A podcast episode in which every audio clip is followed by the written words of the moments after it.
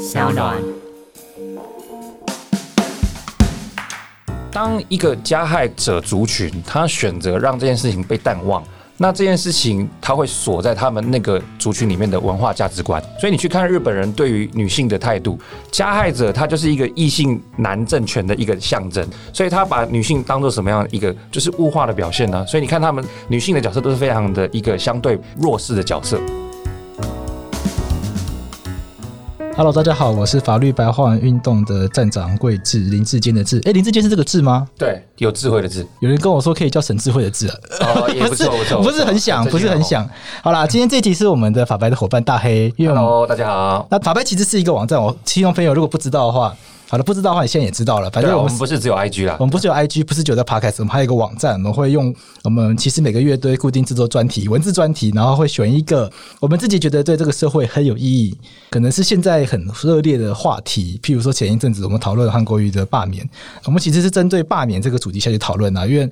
并不是针对韩国这个人，因为我们要讨论黄国昌被罢免的过程，然后蔡志远被罢免的过程，对，那这些都很有趣。那这一次到七月，七月就是一个台湾民主史上很重要的一个月份。没错，呃，这个一九八七年七月十五号是我们的解严纪念日，所以我们选择在七月这个月呢，好来做转型正义的专题，啊，就是要纪念我们把我们头上的牢笼摘掉这个日子。那刚才贵志讲到一半，我们把它补充一下，我们做专题其实不只是文字，其实也会有 podcast，像今天就录了一场，好，所以四篇文章加一个 parket podcast。还有两场实体活动，那实体活动在我们录的当下已经结束完一场了，哈，由我来担纲。那另外一场的话，如果录音时间来得及，我们可以跟大家预告一下，就是我们要请一位受害者家属来分享一下，好，作为白孔家属的后代，他会怎么去经历他的生活。那大家也许没有办法经历过那个时代去体会当下的感觉，但是我们可以透过先人的诉说来感受一下当时的氛围。那我想我们就来讨论一下我们这个七月专题，这个节目是要为了这个专题去做准备的嘛？没错，我觉得这个专题要讨论的一个大概念就是转型正义。那台湾人现在对这个词汇都不陌生了，可是很遗憾的，很多人觉得这是一个政治清算的用语，或者这是一个选举的口号。对，就是民进党喊这个出来就是要骗选票，那这是提款机，这是民进党的政治政治提款机。对，你怎么看？我觉得它其实是一个过去的错误的反省啊。好像我本职的工作是老师啊，那如果同学们考卷如果有错的话，我们跟他说哪里不对，哪里不对，然后下次要往修正。那其实转型正义也是对民主考卷的。一个检查。那过去我们在威权时期碰到了一些人权的限制，都得有一些错误的答案。我们因为懵懂，所以填了错误答案。那这次进入到民主时代，我们已经知道新的知识，已经获得新的启发。那如何向将来避免？这个是转型正义非常重要的工作。那至于说转型正义这个动作，如果有被不慎拿去政治斗争，当然我们不希望。可是大家不要把本来这条线跟支线搞混了。这条转型正义的主线本来就是希望能够反省过去的错，然后向将来避免，然后达成全民的和解，这是它的主线。那如果支线上面被一些政治力量拿去操作，甚至清算斗争，那当然是不好的。那回到主线上来这样子。可是我觉得就有一个重点来了。你看，你刚刚说这个是转型正义，是因为过去有犯错嘛？那这个过去会犯错的人，坦白说来，就国民党嘛，所以当然会觉得腹背受。贱啊！你就是在骂我啊！那很多蓝营支持者就觉得说，这不就是一个拿来打蓝营的一个很好的借口吗？你一定只能打到他。我觉得有句话可以来这个回应这个问题，就是出来混总是要还的嘛。OK，那你混了这个三十八年戒严的那么长的时间，你累积了这么多所谓的债，哦，那你现在总是要面临清偿的一天嘛。谈到这个啊，其实回到戒严时期的话，嗯、我想。很多人有一个观念是说，戒严时期是因为它是乱世嘛，二次大战刚结束，然后又立刻发生国共内战。那在这一种兵荒马乱之际，你本来就要治乱世用重点嘛。我想这个是一个大家都听过讲法嘛。在我的人生里面，是有不少长辈去说，那个年代确实很高压，确实很威权。可是那是一个任何人坐在蒋介石这个位置，他都要做的一个行为，所以不能怪他。嗯哼，因为如果不这样做的话，搞不好台湾早就被中共拿走了。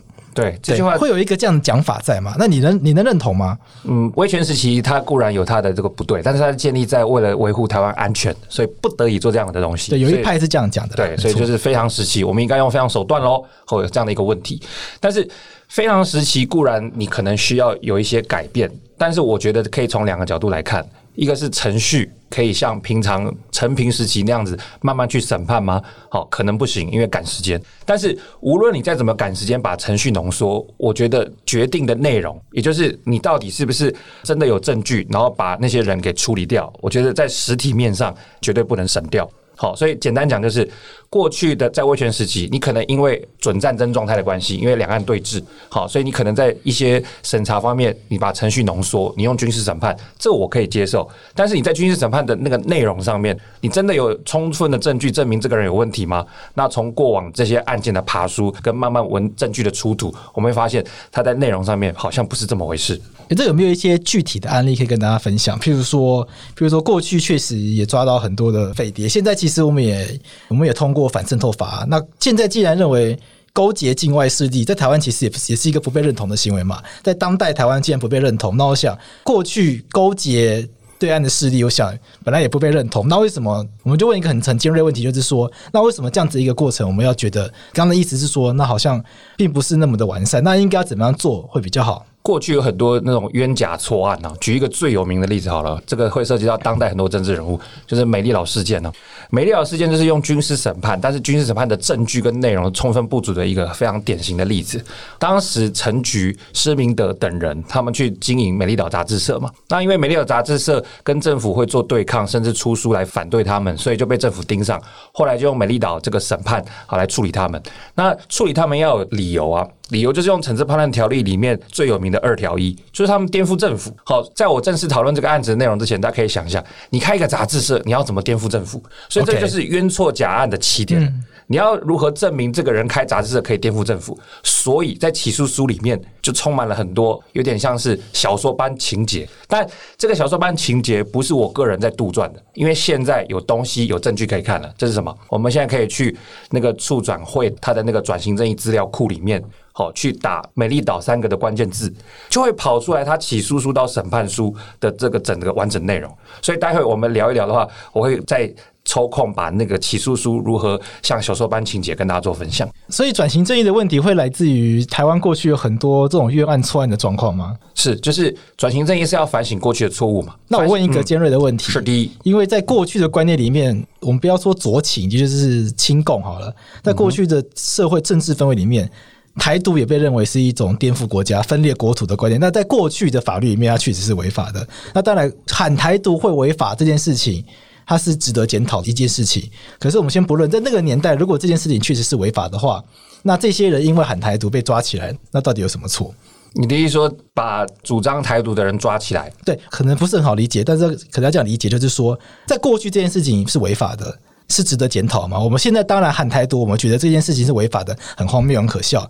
可是过去的法律如果认为这件事情违法的，那我们以今非古，这样是合理的吗？我们拿今天的标准，今天民主开放了，我们觉得喊台独应该是一个，不要说喊台独了啦，张安乐喊两岸统一 也也合法啊，也不会有人需要抓他。国足认同嘛，没有人需要为他自己的认同而道歉。对，但今天我们看这些事情都是很 OK 的，反正你要喊就喊，大家都有政治自由。可是回到过去，当时的法律。即使不合理，我们不要管恶法是不是依法，我们假设毕竟它就是法律的话，我们要怎么样去论断说这个是冤或这个是错？好，所以现在问题变得很现实嘛，就是假设有人主张台独，然后因此而判刑，那这件事到底？对啊，我想这个对大家来说也很也很好理解，因为过去确实是这样。当然，觉得现在我们会觉得这件事不合理，可是毕竟这是现在，如果用现在的标准回去检验过去的事，这个是一个合理的做法嘛？首先就要先把台湾独立这个东西先做一个简单的定义。OK，那因为太多种流派了，所以我先随便取一个中间值，就是说台湾是一个独立自主的国家，我们应该跟中共做某种程度上的这个分割。好，那这件事情如果为真，那其实在历史上有两个时间点，我们早就应该这么做了。两个时间点，一个是所谓的我们退出联合国，在退出联合国一九六零年代这个期间，我们是不是就跟中共是在国际上被认作是两个政治实体？OK，是互不统治嘛？那再来。中美断交，那这个“中”当然是指中华民国。那同一时间，美国就跟中华人民共和国做建交。所以在一九七九年的这个年代，跟一九六零年的年代，这两个时间点，其实都已经在在宣称，我们台湾跟对岸已经是两个分隔的东西了。那既然这是一个现实，你大声的把现实讲出来，那何罪之有？这种东西就很像国王的心意一样啊！我们现在大家都这样觉得啊。嗯，没有，我的意思说，在至少在最慢、最慢，OK，最慢，在一九六零年代所谓的退出联合国那一瞬间，它其实就是一个事实。你公开在场合讲说国王没穿衣服，台湾已经不跟中国脱离脱钩了。那这个事实为什么会有罪？我再换个例子好了。好，譬如说通奸罪前一阵子违宪嘛，所以失去效力了。你的意思说他还在有效的时候，为什么会？对啊，今年开始无效嘛。嗯、可是去年那些通奸的人被判罪，你不能说因为现在他违宪了，所以我过去的那些通奸行为全部都要回复成无罪状态。就我们刑法上针对通奸罪也不是这样处理的嘛。那为什么这些我们刚刚讲到的政治受难者，他很多是因为唱主张台独嘛？那不管他是哪一种台独路线，反正蒋介石不开心的就是会抓起来。可是，在当时的法律即使不合理，确实也是这样规定情况下，我们要怎样去建立一个好的论述，去来告诉大家说，过去的那个法律状态它本身就不合理，所以我们应该要来平反它。所以，像《城镇判断条例》里面，它禁止颠覆政府。好，我们在这个四个字上面，颠覆政府这四个字上面，没有人会反对嘛？没有人希望台湾政府被推翻呢、我们希望过着和平的生活嘛？所以，颠覆政府这个四个字是没有人会反对的。但是大家现在会非常非常质疑，或者是觉得说，过去有这个不对的地方在于，他把很多普通的状况扣住颠覆政府的帽子，就是那个人他明明好好的，就把那个颠覆政府的帽子从他头上扣下去。而这个扣就是威权政府的这个可怕的地方，所以有一些状况可能是说，像香港国安法现在通过了，大家其实会担心的点在于，呃，它的内容不是很明确，爱怎么解释都都可以怎么解释，然后就可以随便去扣人家帽子。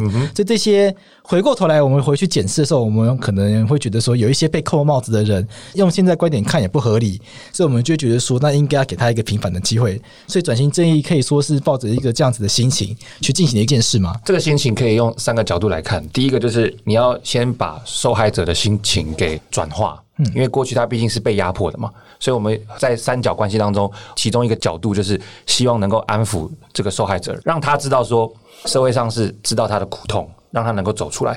另外一个角度，加害者，我们为什么要去追究加害者？当然，撇开政治斗争这种比较无谓的理由，我们希望追究加害者的原因，是因为我们希望发现错在哪里，我们不希望这些加害者能够。躲在这个时光之后，因为透过时光，大家会淡忘这件事情，再一次的出来做一些欺骗哈选民的事情。那这个例子太多了，我们可以等一下有空再来聊，有哪些人躲在这个时光背后的这个哈外衣外面。那最后一个角度就是我们的普罗大众，有些人可能是年轻听众，他没有经历过白色恐怖时期，那为什么他需要知道过去发生什么事？就像等一下我们会聊到，过去好好的，我们管他那么多做什么？对啊，这就是我现在想要问的啊。对啊，所以如果我们能够知道过去。去发生什么事情，我们就能够预防未来的事情吗。比方说，如果我们知道哪些加害者他做了一些好事。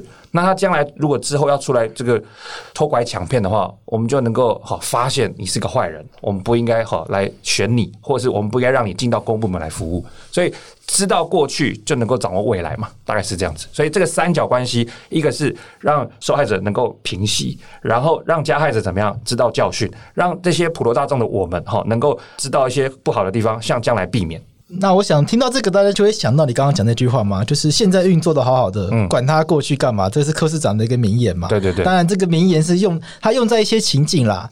普遍来说，这句话会是很多人的心声嘛，就是说，台湾解严三十年，经济不景气，可是再怎么样也算是世界开发达国家。你不要说人民都很有钱，不要搞意识形态。对啊，民进党的二二八就一直清算我们国民党，对啊，就是现在人台湾人过得好好的，一直去管那些过去的事情干嘛？你说，你说伤害，你说受害者的伤痛，可是一直要去提，是不是会更加的撕裂族群，更加的撕裂伤痕？你说要去给加害者，呃，要求加害者一个反省，甚至甚至是。在法律上要课予一点责任，这个是不是激化更多的对立？所以很多民众他的心中的感受确实是，那反正现在就这样好好的啦。那国民党其实每个二二八都会出来道歉啊，难道这样还不够吗？我没有特别指二二八了，我要强调一下，就只是举例一下。我觉得这个跟伤口清创是一样道理。我们伤口如果撞到什么东西，有有那个凹进去了，你要先把那些好多余的那些不对的东西把它清理掉。那这些清理掉就好比我们对过去错误事件的反省。这些东西反省完之后，你才有办法在伤口上面结痂，甚至长出新的皮肤。那就好比是我们能够把不同加害者跟受害者的族群以及他们的后代能够和谐。我们套一个大家呃比较能够跳脱立场的例子好了，就是南非。南非最有名转型正义的例子就是种族大和解。你想嘛，以曼德拉为首的黑人族群，他长期被压迫。那为什么在曼德拉执政之后，南非政权能够稳定，不会像其他的这些第三世界国家这样子打来打去、打来打去？为什么？曼德拉做了一点非常重要，他把转型正义建立在一个终极目标，就是大和解。所以他们有所谓的“彩虹国度”这样的称呼。所谓的和解，就好像彩虹每个光谱的颜色，在同一个这个彩虹里面都能够和谐的并存。所以他把转型正义哈当做一个手段跟过程，但是他想要达到终极的和解。话说回来，现在好好的管他过去那么多做什么，其实是希望能够把过去的伤痛给清创，然后呢，让我们能够在结痂的过程中慢慢找到和解的角度。如果我们今天不让受害者得到平反，那他的这个心情，还有他的后代也没办法平稳的看待这整个过程。那你要说和解，恐怕还有很长远的距离。我想问一个很尖锐的问题：是的，我讲一个台湾人说很不喜欢的，他也是事实，是就是人都会死。讲难听一点。这些人都会离开，那伤痛不就没有了吗？那到底为什么要在这个时间点去做这些事情？就是说，时间毕竟会带走一切，时间一久，两三百年过去，这些事情就大家都忘掉。有一些国家被批评，就是他故意要做这种策略嘛。譬如说，日本面对他军国主义，大家就批评说他其实就是故意不讲，让大家全部都忘掉这件事情。为什么不要就让它自然的被风化，而是要去积极的采取一些可能会激起？某一些对立的措施，我觉得阿贵举那个日本的例子非常好哦，因为你在日本的军国主义下，有个最典型的加害手段就是慰安妇，对。这个世界公认嘛，只是日本不承认，日本不承认，日本到现在不承认啊，所以就是要等慰安妇都自然的凋零嘛。我想他的策略很明显是这样嘛。所以当一个加害者族群他选择让这件事情被淡忘，那这件事情除了被淡忘之余，他会锁在他们那个族群里面的文化价值观，所以你去看日本人对于女性的态度，加害者他就是一个异性男政权的一个象征，所以他把女性当做什么样一个表现，就是物化的表现呢？所以你看他们不管在职场还是在其他家庭，女性的角色都是非常的一个相对弱势的角色。所以回到我们刚才的问题，如果我们让受害者逐渐凋零，它会产生一个客观的现象，就是。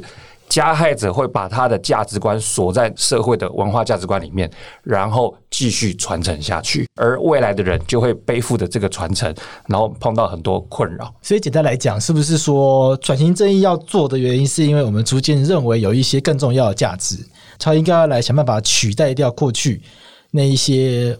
相对来说比较不好的啦，威权啊、专制啊，我们要透过转型正义，最重要的目标其实是希望让这些更民主、更人权、更法治的价值来去替换。我们这些存在可能我们社会制度、文化制度记忆体面，把它洗掉，然后用一些方式去抽换成这些更好的观念。我怕让人家误解说，好像我在强加价值观在其他人身上。对啊，好像也会有这种感觉。所以我必须要先讲一个前提，应该没有人会反对自由、民主、多元吧？以这个节目来说啦，以这个节目，不会啊，其他节目连中共都说他很民主啊，对，中共叫中华人民共和国嘛，对对，他也强调民主共和啊，他们强调民主制度，他们的人民大会是民主表决的一个很重要的。有没有人反对？没有，没有，有一个人没有按铃。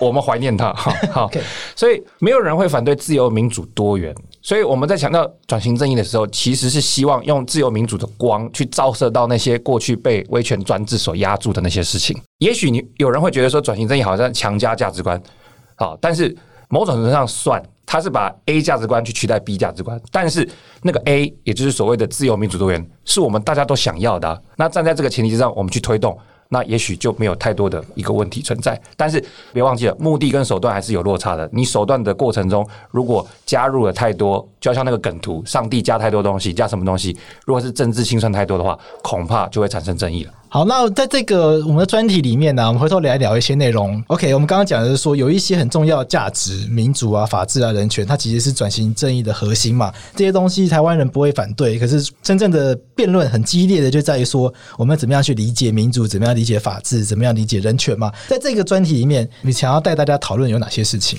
以文章来讲，我们累积了一些素材跟大家分享哈。那第一篇由我来担纲，我会让大家去理解说。威权制度是怎么跑出来的？毕竟我们是法律白话文嘛，我们就用白话文告诉你说，当时政府用了什么样的制度，一层一层把威权制度建立起来。举个例子，它可以让这个中央可以总统选到宝，动员戡乱时期临时条款让总统无限选。再来，我们可以想办法让国会冻结。让立法权跟行政权怎么样能够有一个利益共同体携手合作？那当政府属于这个蒋氏政权一人为所有的时候，透过这个判断条例跟匪谍条例，它除了可以很容易把人扣上你是匪谍的帽子之外，也可以透过哈清家产的方式让大家怎么样人民互相斗争。因为透过检举，上看三十趴的检举奖金。所以这个人如果是郭台铭，他有一亿的这个家产，那如果我检举他是匪谍，跟政府携手合作扣上帽子之后，我们可以拿多少？一亿的三十趴就三千万。所以这样子强大财产的诱因之下，在当时就很多人，尤其是社会的层面，就会变成弱弱相残。所以政府只要在远端看那些人民互相检举就饱了，他就不用担心人民有多的力气可以去反叛。所以这篇文章就是用制度的角度来告诉大家威权是怎么慢慢跑出来的。在那个年代是这样子运作的，我去检举你，然后我可以抽三十趴，就是上看三十趴，哦，那很好赚呢，很好赚啊，所以你会有这个诱因呢，不用做事啊，念什么法律系浪费时间，好去检举别人就饱了。哎，这其实比大家想象的威权很可怕，因为大家想象中的威权就是政府到处去抓人嘛，政府拿枪嘛，那人民人民手无寸铁嘛。可他这个是政府，他就是旁观，对，他让你他让你自己完成一团。进化的独裁者，他不用自己来啊，他就放那个肉出去让大家互相咬就好。好，那那还有吗？对，我们还有其他文章，比方说，大家会觉得说大法官是一个非常崇高的角色，当然这是我们理想中，但是威权时期大法官可能也会做出一些不理想的事迹，比方说惩治叛乱条例里面，好，他曾经用在一些青少年读书会身上。那我们都说青少年对于那个呃中共什么是叛乱，他可能不见得有完整的理解，但是照理说用现在的眼光，我们不会对他做任何判刑，对不对？可是当时释字却用他的这个内容。去支持政府应该对年轻的这些读所谓当时禁书的人，哈来做一个处罚。所以大法官用他的释字，某种程度上巩固了威权的运作。这个是刘若毅，他会在他的那篇文章当中跟大家做呈现。你说以前大法官本身就是威权的打手，客观上面他有这样的效果。啊，跟听众朋友解释一下，因为刚刚大黑讲的这个释字啊，他其实是意思是说，你过去曾经加入一些读书会，以前不是说你乱读书就可能被抓走吗？你可能读到什么马克思的《资本论》啊，你读到史明的什么《台湾四百年史》啊，他就觉得哦，你就是左起，你就是台独，加入这种读书会组织，你就会是叛乱分子。有一个问题就来了，如果你曾经加入。可是读书会这种东西，就是你读完就结束嘛。那他就会说，哦，你没有办法证明你有退出的话，他就视为你一直在加入。所以很多人就会莫名其妙被抓走，因为他可能因为很久以前曾经加入一个读书会，然后他就被抓走。所以这就出现一个很可怕的状况：是我永远都可以说你加入一个读书会，那一般人根本不可能证明你有退出读书会。因为读书会这种东西，难道还要开一个证明？来来去去嘛，来来去去的，搞不好根本就懒得把它念完，中途放弃的，对，烂尾的也很多啊，这种的状况啦。所以其实蛮可怕的。所以这篇文章的重点就是，哎，我们想说大法官是个。神圣的宪法守护者，但殊不知在威权时期，他也某种程度被威权所用。那你觉得现在的大法官也比较好吗？这个问题其实蛮尖锐的。你怎么没先讲那句话？我要问你一个尖锐的问题。好，OK。因为为什么我要这样问？因为大法官每一次落叶上节目，他都一直提醒大家，大法官是政治任命。所以现在的大法官，就算不是威权打手，会不会是马英九打手？会不会是蔡英文的打手？如果从 KMT 的角度，他就会觉得是蔡英文打手了，因为最近在审那个党产条例的嘛。对，而且最近在讨论说，大法官要不要因为当产条例的相关问题要回避？那就是不回避啊。那从 KMT 的角度就是，你们就死不回避嘛，你就死要判我罪嘛，反正我烂命一条嘛，随便你判这样子，会有这个角度。是啊，那那怎么解？这个问题超级大的。不过用两句话来讲，第一句话就是选任，选任的时候在立法院在做这个审查的时候，大家一定要张大眼睛看。OK，就是立法院在很久以前会问这个大官候选人说：“请问你知道周杰伦是谁吗？”周杰伦是谁？现在有些人可能不知道，就是他最近出了一首单曲叫《Mojito》那个。但是拉回来，不知道周杰伦是谁吗？诶、欸，现在很多人开始不听周杰伦了，因为他可能就是对歪掉了，已经变成现在小朋友的费玉清了吗？有有一点千里之外那种感觉，所以 变千里之外。所以这个意思就是说，立法委员他在选任审查的时候，他会问一些不相干当红艺人的问题，所以导致你在审查的时候等于是空的。那你想要是空的话，那你进去就可能会乱做解释啦。当然，我只说可能，我没有说特定指谁。那其实第二句话就是说，你在审查出来的结果、视线的结果，我们要勇于批判呢、啊，对不对？大官固然是八年独立的任期，没有人能够撼动他。但是如果我们能够透过民意、透过这些批判，我觉得大官也会有一点 sense 了。好，这是我们能够在现行制度下能够做的。好，举一个例子就好。以前有个市值叫四九九，当时它的标的是指说国大代表自肥，怎样自肥？他自己修宪说要把他自己延任，那你想嘛，宪法这个东西这么崇高，而且是国大代表自己立的大法官，如果你是，你好意思把那个东西宣告违宪吗？有，他好意思，为什么？因为当时联合报为首的媒体群情激愤，说国家代表自肥，所以引发了一股旋风民意，让大法官背后有 backup，然后可以去说这个东西违宪。所以这意思就是，当我们如果越关注视线本身。那么这个东西，大法官他也会感受得到，就像洛伊前面讲，他是政治动物，他可以感受到来自于尘封的这个心意，他也可以感受到来自名誉的压力。我觉得我刚刚问题问的不够好啦，确实要调整一下。应该是说，为什么现在的大法官比较不会出现以前那种状况？那我觉得刚刚答案应该也可以理解，就是说现在的民意在怎么样都，现在的社会都是比较民主、比较自由、比较开放。那很多的辩论啊，都比以前更多嘛。所以怎么讲呢？这种民意展现啊，或者这种立法院里面这种审查监督机制，其实都比以前完善，也做的是真正的落实，不会像以前可能就是做个表面这样子。所以我想，其实我的问题本来应该是要这样问啦。我觉得还是回到刚才那个选任的部分，阿贵的这个问题，因为选任的起点是总统，而总统是谁来的？人民投票。所以随着这个时代演进，我们在投票的时候会更注重政治人物的这个民主价值观。所以当我们选出特定政治人物，那政治人物就会为我们选出我们要的大法官。所以我觉得这是一个良性循环。但在以前没有啊，以前大法官就是那个威权体制下的产物嘛，所以。如果他本身是威权的，那他的这个次团体就是大法官也会偏向威权嘛，很有可能这样子。好，那还有吗？我们记得我们这个专题有四篇文章嘛？目前总共有五篇。OK，有五篇。刚刚讲了两篇威权体制怎么来的，然后大法官其实是威权体制。对，然后呢，这两个是威权的那个巩固。那我们会讲到威权的破除，那就有两篇了，一篇是本土的，一篇是国际的角度。本土的角度，我们邀请到亚里斯作家来帮我们写说关于这个刑法一百条废除。所以刑法一百条它是前置言论自由非常重要的规定，因为他说只要着手实行叛乱。就会有大帽子扣下来，所以你随便讲一句话就是着手实行叛乱了。那因此废除一百条是什么样的一个过程？把这个惊心动魄呈现出来。你说随便讲一句话就是叛乱是什么意思？一般人一般人乍听之下很难理解啊。讲一句啊，讲一句话怎么会是叛乱？比方说讲一个例子啊，很有名的例子就是柏杨。那他是一个非常的厉害的作家。那他因为这个呃翻译《大力水手》漫画的关系，讲《大力水手》好像有点年纪，反正他就是以前的一个很有名的美国漫画。那他在翻译的过程中加了，你讲博洋，大家会想到那个沈博洋，沈博洋哦，对哈，铺马斯。但是这个博洋非此铺马斯哈，不是那个博洋，对对，木字旁的那个博哈。那话说回来，他翻译《大力水手》这个漫画，他加上一些台湾色彩的旁白，他把委员长这几个字放到那个旁白里面。所以他因为加入了这个台湾特色的旁白，导致好像人家指他说文字狱，你是不是在好讽刺我们蒋委员长？因此他就锒铛入狱。因为翻译大力水手，然 后加上台湾特色的旁白，就是蒋委员长的这些用词，OK，然后就被扣帽子，说你是为匪，就是要破坏我们政府的威信。所以这是我刚刚举的例子，你随便讲的话就会被扣上哈这个反动政府的一个帽子。欸，那真的很可怕欸，真的。因为像这个港区国安法、香港国安法，它有一个罪行是引发人民对特区政府及人民政府的憎恶，听起来跟这是一样的道理，对不对？没有错。所以港区国安法及其实施准则这个东西，其实跟惩治叛乱条例还有我们的那个哈匪谍条例内容都很像。你只要动见观瞻，随便都会被扣帽子，很容易。现在刑法还是有一百条啊。当时那个林山田教授推动废除一百条，某种程度上一百条其实才在。你刚刚说到这已经被破除了，确实现在也没有人因为讲什么台独啊、讲统一啊被抓走。他把实行的手段加上要有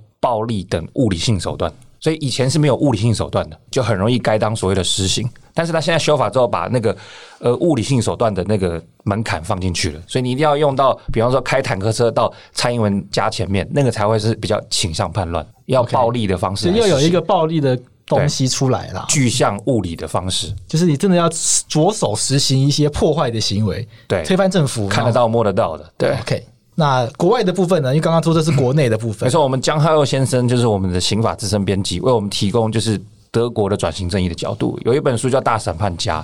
好，那他介绍的是一个犹太裔的，好，这个德国检察官。那犹太裔又是检察官，跟转型正义有什么关系？好，当然，检察官他因为从小的背景的关系，犹太裔，所以对威权的这个好实施，当然有非常深的感触。那检察官的职权可以做什么事？他用他的职权去挑战大家过去对于威权的这个事情，比方说，以前有人暗杀希特勒。这是真的历史事件，然后呢，有人就批判说这件事情是不对的，是叛国，然后他就起诉那个说刺杀希特勒人这件事情的人是诽谤罪。那诽谤罪跟转型正义有什么关系？透过诽谤罪的审理，然后去说明希特勒是一个万恶的象征，所以这个时候刺杀是某种阻止战争的英勇行为，他等同是用他的职权，好挑战诽谤罪，透过诽谤罪的审理，间接的附带的去说明当时哦这个纳粹政权不义之处，这样子。说到这个德国的转型正义，跟他的手法以及理念啊，跟我们前面提到南非其实很不一样嘛，有没有可能跟听众朋友介绍一下他们的差异？像南非是走和解嘛，它的大概念是你愿意出来坦诚一切。那可以获得宽恕，也许减刑，甚至不用坐牢。但德国，就我所知，只要有任何人被发现你曾经当过纳粹，不管你在哪里，想办法把你抓到德国去审判。对，所以这是一个光谱，就是在历世界上，比方说看到了不义的事，我们要怎么去处理它？有三种光谱，第一种是完全忽略，这个在早期西欧国家，比方说西班牙，它是选择长期性的忽略。那另外一种最日本好像也是对不对？日本你刚刚说对军国主义，日本就是完全不提自己二战时期做的事情，几乎不提，所以很多那个政治家以及他的后代就继续当啊。那话说来，另外一个极端呢，就是把那些旧的前朝所谓的官员全部剃掉。那有一个很强烈的用词叫除垢，把它当成是厕所的那个污垢，除垢就是洒清洁剂下去，直接全部拔掉。没错，所以拔掉法官，拔掉公务员，这是最强烈的。那中间值就是你刚刚说的南非，所以以德国跟南非来比的话。德国比较偏向，这如果光谱来讲，它会比较偏向除垢那一端，但它没有到那么强烈。真的用除垢那一端是那些东欧国家早期被共产党统治的，所以纳粹政权之后，西德怎么做？它是比较偏向把公务员砍掉，但是没有大规模的砍。OK，对，没有像东欧国家那样大规模的砍掉，全部翻掉，它有。部分除掉，但它又不像南非这样，南非是以和解为主。对，所以不义之事如何处理？那光谱刚才有三个，那德国跟南非各有不同。第五篇我看题目很特别，是原住民的转型正义。没错，要跟大家介绍一下为什么原住民也需要转型正义。原住民又没有参加这个国民党的迫害，也许有人有当国民党。哦，好好讲话。对，也许那个时候，我一直是说，以整个比较纵观性来讲，原住民不太像是大家戒严时期理解的。加害者，对吧？对，那为什么会在这个转型脉转译的脉络中，或者专题中出现原住民呢？就是因为人数以及族群的脉络，他不会是加害者，然后他是被害者。那如果我们回到转型这里小小的定义，就是把过去被压迫的情况发掘出来，然后进而反省。所以原住民族他是长期被压迫，而这个压迫不只是蒋氏政权。近代可以回溯至日治时期嘛？因为殖民地的统治，所谓的三藩、熟藩、生藩之类的，那这样的概念，把他们的领土、把他们的传统领域、把他们的文化认同，慢慢的一步侵蚀。而这个侵蚀从日治时期为首，慢慢交棒到蒋氏政权，慢慢交棒到近期的中华民国政权。所以，透过这个文章，希望让大家能够简单的了解到，说这个是我们廖柏惟创意长哈来写的。他很久没有写文章了，非常难得，大家好好把握一下。所以这篇文章里面，他提到一个概念，就是原住民族他所面对到的各种压迫，我们在这个中华民国体制下是怎么样子帮他拉回来的。所以我们会立很多法，把过去做的事情给挽救。所以举个例子，比方说证明权，呃，正反的正。所以这个证明呢，就是让他可以用族名。以前文化认同上面被强迫使用汉名嘛，那现在就是可以用族名，用罗马拼音来拼出他过往对自我的认同。那甚至还有就是开放使用枪械，在一定条件下，因为原住民族有打猎的文化，不管是要祭典还是要日常生活，那这个打猎用枪都是他能够使用的，而不会囿于什么囿于所谓刑法不能用枪的规定。那这些东西，廖博威他提到说，固有这些法律规范存在。但仍有其不足，那大家一定会好奇说，我们都已经想方设法帮他做那么多规范，给他这么多，一般汉人会觉得说特权的东西，当然不是。我们一般人会觉得这是特权东西，那为什么原住民族还是没有办法取得完整的转型正义？为什么？那是因为原住民族的一些文化跟想法，终究是没有办法跟中华民国的法律做相容。那讲到这边，举个例子就好，财产权的观点。我们一般汉人一般俗世的民法会把财产权当作是个人所有，原住民不是吗？原住民族对于财产的使用，它比较不像是个人所有的概念。如果用最简略、最粗略的方式来讲，就是这些打猎回来的东西，我们以传统的文化来讲，打猎回来的东西不会是以个人所有啊，是全族共享去分配。OK，对，但是请大家不要把它跟共产主义直接画成等号，那个不太一样。但是从财产的这个归属的观点来看，一般汉人会用民法把它归给个人所有，可是，在原住民族的世界里面，面对财产，某种程度上，它会比较像是这个共享共有去做分配。那这样大家生活的方式就会是比较集体，我们会彼此互相关照。那包含长照也是啊，在原住民族部落的想法里面，不是个人家庭去照顾，也不是国家来单方提供照顾，而是全村有能力的去照顾没能力的。比方说，健康的长者就会照顾所谓不健康的长者，那相对的小孩如果有力，就会照顾到已经慢慢凋零的长者。所以他们是全村好，全部落一起来共同协力。所以你会发现到很多事情的意识形态。跟观察角度就跟我们汉人不同，那起点不同，法律的设计就会不同，到最后就很难相容。对，所以廖博威这篇文章会跟大家剖析这个东西。原住民的议题，在我们之前的节目里面，我们有邀请过苏明恩、苏明来跟大家。聊过这个相关的议题，因为当时他的专辑的理念，然后其实从原住民很特别哦，从原住民族的音乐，其实很早就已经渗透在我们的流行文化里面，可是其实我们都没有注意到。那从这个角度来看的话，其实可以看出很多原住民的，刚刚也就是大黑所讲到这个，他需要被转型正义的部分，其实这个部分在那期节目中，其实大家可以听听看，他都有提到。好，转型正义。过去一定很多听众朋友会觉得说啊，这个反正就是一个政治提款机，拿出来选举时候才能拿出来讲，选上了道歉一下，好像也没有要做什么事情。但他其实背后是有一些很深刻的理论和道理的。那我想他要懂的东西实在太多了。可是最简单、最基础的，也其实大家都可以理解，就是说很多重要的我们现在觉得很重要的价值，民主啊、法治啊、人权啊，它其实是我们现在我们真的是到台湾到现代，大家才逐渐认识到它的重要性。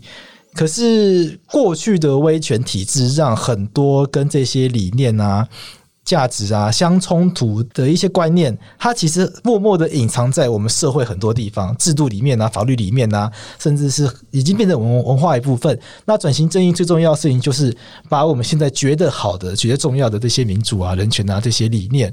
慢慢的汰旧换新，把旧的慢慢的换这些我们觉得真正的是重要的，然后让台湾的这个政治制度、民主制度、法律制度可以朝向更好的方向发展。那其实才是转型正义真正要做的事情了。没错，就像我们以韩国瑜旋风而为例嘛，它其实某种角度来看，它就是威权体制的某种复辟。为什么我这么讲？威权体制的象征是什么？英雄领导嘛。